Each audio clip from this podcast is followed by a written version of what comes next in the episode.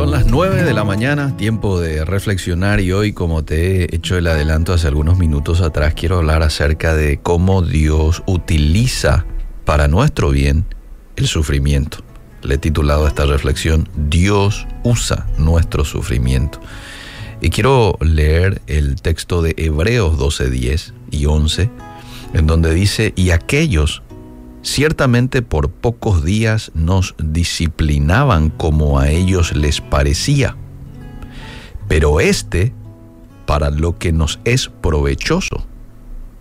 Está hablando de la disciplina que sirve para algo provechoso, para que participemos de su santidad. Es verdad que ninguna disciplina al presente parece ser causa de gozo, sino de tristeza.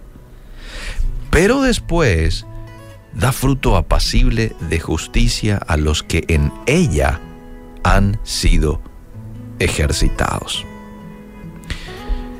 Disciplina, sufrimiento, todo esto Dios lo utiliza para nuestro bien.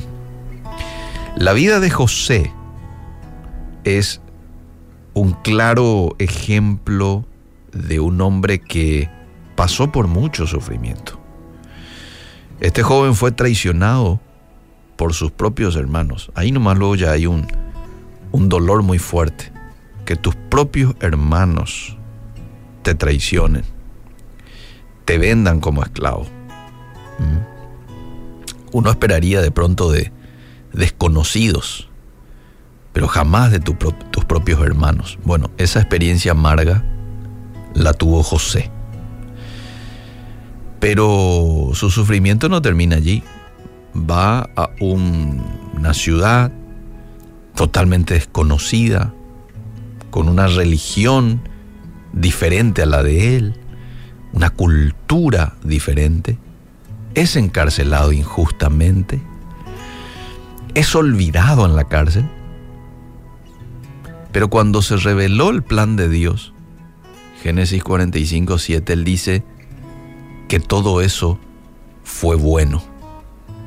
José declaró que era bueno y le dice a sus hermanos, ustedes me quisieron dañar, pero todo eso Dios utilizó para bien.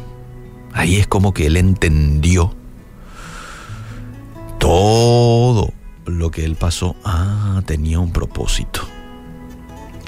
La Biblia nos dice que Dios tiene diversos propósitos para el dolor que experimentamos, no uno solo, diversos. Uno de ellos es desarrollar rectitud en nosotros. Dios desea que caminemos en santidad delante de Él. Y hay muchos pasajes en donde Dios llama al pueblo de Israel. En el Nuevo Testamento también lo vemos. Nos llama a la santidad. La voluntad de Dios es vuestra santificación, primera de Tesalonicenses 4:3. Y en ese sentido, muchas veces utiliza al sufrimiento, a la disciplina, para alejarnos del pecado y hacernos más fructíferos. Utilizará en ocasiones personas circunstancias difíciles, amable oyente, para eliminar cualquier actitud, cualquier comportamiento y mentira de nosotros, relaciones que no corresponden con un hijo de Dios. ¿Por qué? Porque tiene el propósito de limpiarnos. Entonces a veces Dios utiliza el sufrimiento para ello. Efesios 4:25 dice, por lo cual desechando la mentira, habla verdad cada uno con su prójimo, porque somos miembros los unos de los otros. Después dice el verso 29, ninguna palabra corrompida salga de vuestra boca, sino la que sea buena para edificación, a fin de dar gracia a los oyentes. Y continúa en el verso 31, quítense de vosotros amargura, enojo, ira, gritería, maledicencia, toda malicia.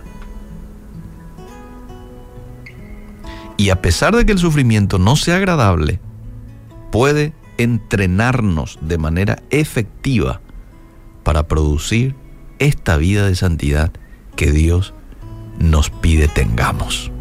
en el texto que acabo de leer y en muchos otros pasajes. Entonces, en primer lugar, Dios utiliza el sufrimiento que experimentamos para desarrollar rectitud en nosotros. En segundo lugar, Dios usa el sufrimiento para que se manifieste la vida de Cristo en vos. Para que eso suceda, debemos aprender a depender de Él, tanto en palabras como en hechos. Si las circunstancias no nos presionaran, vamos a suponer que no hay sufrimiento. Todo es color de rosa, bendición tras bendición. Es probable que seguiríamos en muchas ocasiones en nuestro propio camino. Pero debemos ser como el Señor Jesús, que confió en su papá sin importar qué tan fácil o difícil se volviera la situación. Entonces, a veces para hacernos mirar al cielo, depender más de Dios, darle a Él el lugar que le corresponde en nuestras vidas, Dios permite que pasemos por momentos de sufrimiento. Como embajador de Cristo, la Biblia dice que yo soy un embajador de Cristo. Yo debo ser ejemplo viviente de su carácter, del carácter de Cristo. Esto, por ejemplo, puede significar perdonar a mis enemigos, soportar nuestras cargas con paciencia, porque así lo hizo Cristo.